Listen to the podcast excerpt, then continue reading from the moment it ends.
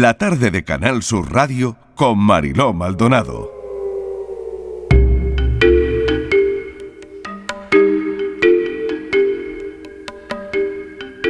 Ya saben que cada miércoles, y así lo anunciamos ayer, llega la tarde en tu búsqueda. Con Patricia Torres y hoy nos vamos a ocupar de los 13 años de la desaparición de Ángeles Zurera. Aguilar de la Frontera nunca ha perdido la esperanza y la familia, por supuesto, tampoco. Ayer el municipio se llenó de lazos verdes porque se conmemoró el, el 13 aniversario. Es que se dice pronto de la desaparición de Angelines. 13 años, Patricia Torres. Buenas tardes, Marilo. Así es. Como recordaba su hermano Antonio en una carta pública con motivo de este fatal efeméride, Angelina es 42 años, eh, madre de dos hijos adolescentes a los que adoraba e hija de unos padres a los que amaba con toda su alma, estaba rehaciendo felizmente su vida tras haberse divorciado de su marido. Tenía planes y sueños presentes y futuros con los suyos. La única certeza de ese día es que Ángeles salió de su domicilio en Aguilar de la frontera en mitad de la noche, sin la ropa de abrigo, sin sus gafas, sin su bolso y sin dinero. Durante meses se produjeron continuas búsquedas y rastreos de terrenos y también en propiedades y obras en las que había trabajado su exmarido, el único investigado en relación al caso. De hecho, fue condenado por malos tratos pocos días antes de la desaparición de Angelines. La familia insiste en que la respuesta a este drama está en alguna parte y que seguirán luchando por un desenlace justo y humano, Mariló. No es la primera vez que hablamos con Antonio, pero tenemos que hacerlo. Antonio es hermano de, de Angelines. Antonio, ¿qué tal? Bienvenido. ¿Cómo estás? Hola, buenas tardes. Bueno, estos días... Sí, son difíciles. son, difíciles, sí. Mm, mm. La verdad es que 13 años. Yo recuerdo eh, el plató de televisión donde eh, por primera vez te, hice una entrevista y bueno, eh, en aquel momento una tenía la esperanza de que esto se iba a resolver en breve. Esa era la, la, impresión que tuvimos los primeros días. Pero eso no pasó. Y han pasado la friolera de 13 años, Antonio. Sí, pues eso esperábamos todos, eso era lo que concluíamos, ¿no? De que en días o en meses esto se iba a resolver, ¿no? Eh, lo que sí es cierto que en esos días y en esos meses solamente hay una vía de investigación y que desgraciadamente a pesar de todos los esfuerzos que se han hecho pues no se ha podido encontrar a Angelina, ¿no? Son muchos años y se han visto pasar muchas cosas eh, y han cambiado mucho eh, las cosas, tanto desde el punto de vista de cómo se trabaja para la investigación, el tema de las redes sociales, pero no ha cambiado una cosa, y es que ni en 2008 ni en 2021 hay legislación para los desaparecidos. Hmm. Están desamparados, indefensos, eh, se les quita el, derecho que tienen a ser buscados, se cierran los casos judicialmente, algunos policialmente, no es el caso nuestro, afortunadamente, pero eso es un denominador común de todos los desaparecidos y, hmm. y de todos los familiares desaparecidos.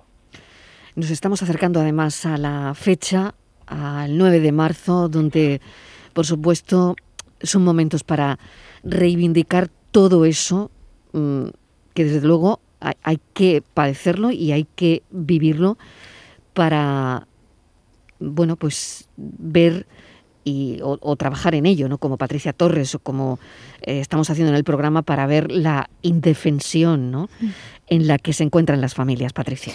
Sí, Marilo, son muchos años, muchas búsquedas que se han realizado para, para encontrar a Ángeles y más de las que conocemos, Antonio, porque hasta ahora no ha trascendido que la última fue el pasado miércoles y que se volvió a buscar en un, en un pozo, ¿no? En tres pozos y en una balsa de alpechín. El alpechín es el, líquido que, que suelta la aceituna cuando es molida. Eh, de estas búsquedas hemos hecho muchas, no han trascendido prácticamente ninguna de ellas, pero nosotros no dejamos de, de hacer búsquedas. Cuando tenemos un indicio, eh, algún vecino, por que nos diga algo o porque fruto de la investigación de la policía judicial detectamos algún sitio con, con, con el más mínimo indicio, vamos y miramos y, y si no está, pues descartamos ese sitio y seguimos buscando como la del miércoles pasado hemos hecho muchas. Afortunadamente, eh, en estos 13 años la Policía Judicial no ha dejado de trabajar. Hay miles, más de 3.000 folios por delante y por atrás de trabajo realizado por la Policía Judicial. Y, han hecho un buen trabajo, pero bueno, eh, eh, con muchísimos indicios, con un imputado. No, no conozco otro caso que se haya solamente por indicio imputado a una persona en la desaparición, los autos de las diferentes juezas y jueces que han pasado por el caso de mi hermano dicen que miente, que tiene que haber en la desaparición y que no dice la verdad. Eh, pero bueno, eh, el caso lo archivan provisionalmente, ahora mismo estamos peleando para que siga abierto, eh, que, que a una persona a una familia con una persona desaparecida, no solamente la nuestra, la de las 5.530 que en este momento están alerta activa, que le cierren el caso desde el punto de vista judicial, un masazo. Es un masazo, porque perdemos la esperanza, nos encontramos en la más absoluta indefensión. ¿Quién nos defiende? ¿A dónde tenemos entonces que ir para seguir buscando a nuestro ser querido? ¿Dónde tenemos que ir si nos cierran el caso? Y qué importante, Marilo, que esa ley de persona desaparecida, ese estatuto que tanto reivindica la, familia, ¿no? Porque tan necesario es, ¿eh? Y Exacto. tanta falta hace, ¿no? Mm. Eh, yo también quería preguntarte, Antonio, pues, por esos teléfonos móviles de, de, Angelines que en, marzo de 2019 la familia envió al laboratorio especializado, a, eh, a ese laboratorio para que analizase eh, ¿Han aportado algo en la, en la investigación, en el caso, Antonio? Nosotros entendemos que sí. Eh, es decir, no, no hay, evidentemente, si lo hubiera ya hubiera pasado cosas, ¿no? No hay, eh, no, hay nada que diga o que te haga llevar a que mm, haya un culpable o, o, varios culpables de la desaparición de mi hermana, pero sí sitúa el ambiente que había en, eso, en ese momento, no se sitúa la realidad de ese momento. Fíjese que nosotros entregamos dos teléfonos móviles el mismo día de la desaparición de mi hermana, que fue el día eh, cuando ponemos la denuncia, que fue tardía como hoy, día 3 de, de marzo del 2008. Fíjese que le pedimos que le hagan un examen forense, nos lo deniegan, lo recurrimos, nos lo deniegan, lo volvemos a recurrir y nos lo vuelven a denegar. Cuando, sin embargo, para otros teléfonos móviles que se encuentran en mitad de la marisma y, y lo llevan a Alemania para ver qué pueden sacar, intervienen incluso eh, agencias de, de investigación de otros países para ver qué tienen, sin embargo nosotros no lo deniegan teniéndolo en el cajón.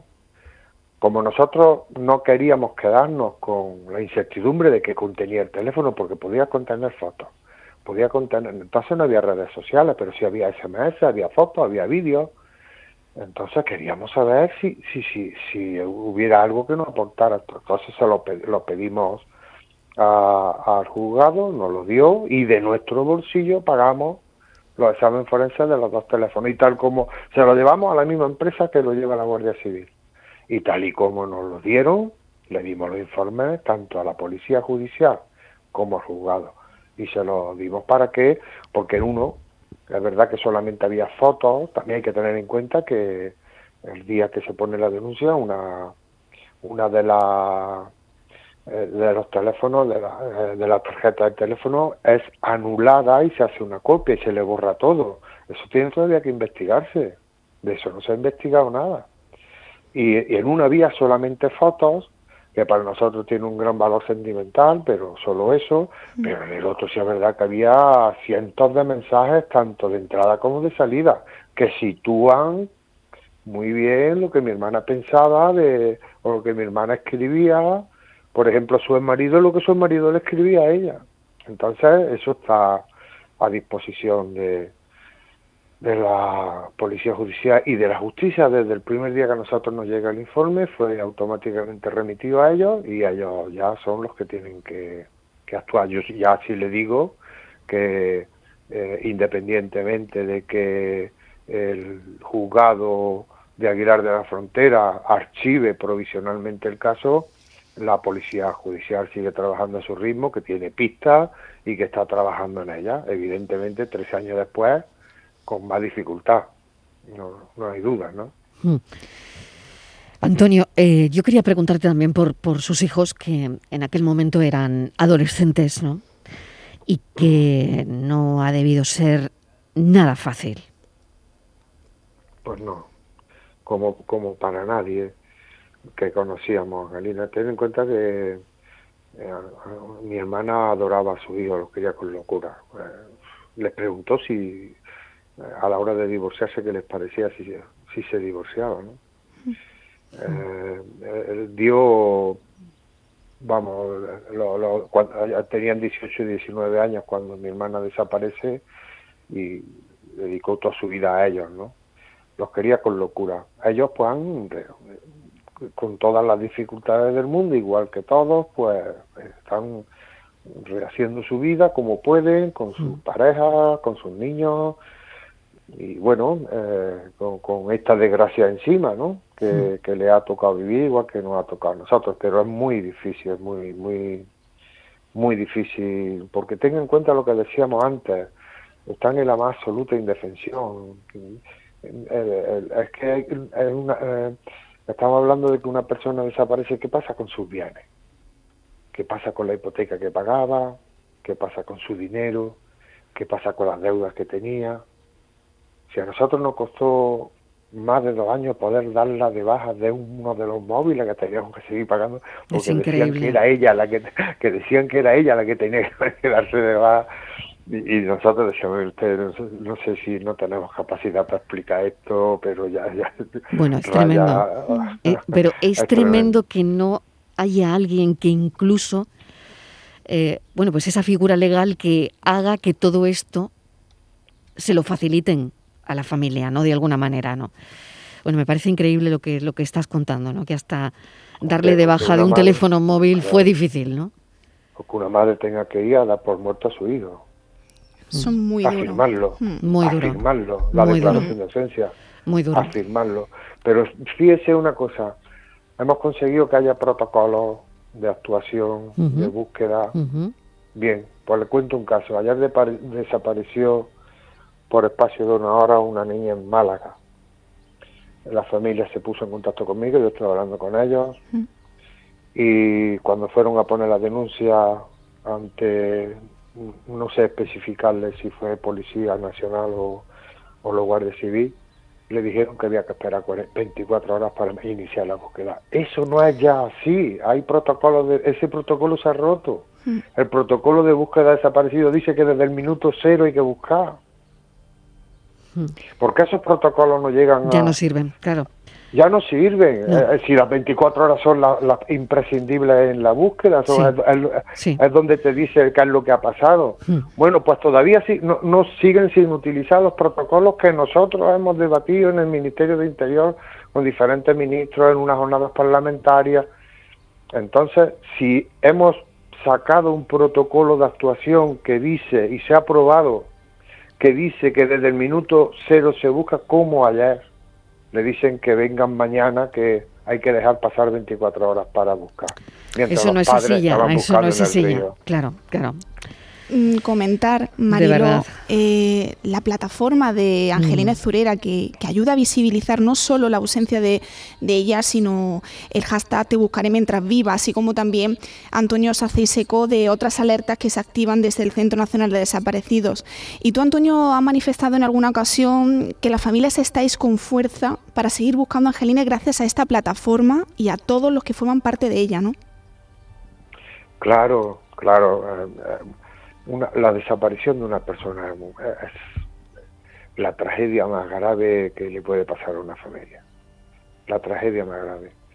Enfrentarse a la búsqueda de esa persona querida, eh, solos, la familia solos, sin medios, sin apoyos.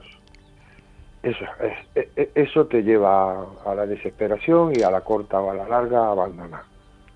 El que nosotros tengamos el apoyo de todo un pueblo que claramente lo ha manifestado cada vez que se le ha pedido y que tengamos una plataforma compuesta por una serie de hombres y mujeres dispuestas a seguir haciendo cosas para encontrar a Angelina, si hay que buscar dinero para pagar eh, unos carteles que hay que hacer para hacer un viaje, para no sé qué, para hacer una búsqueda.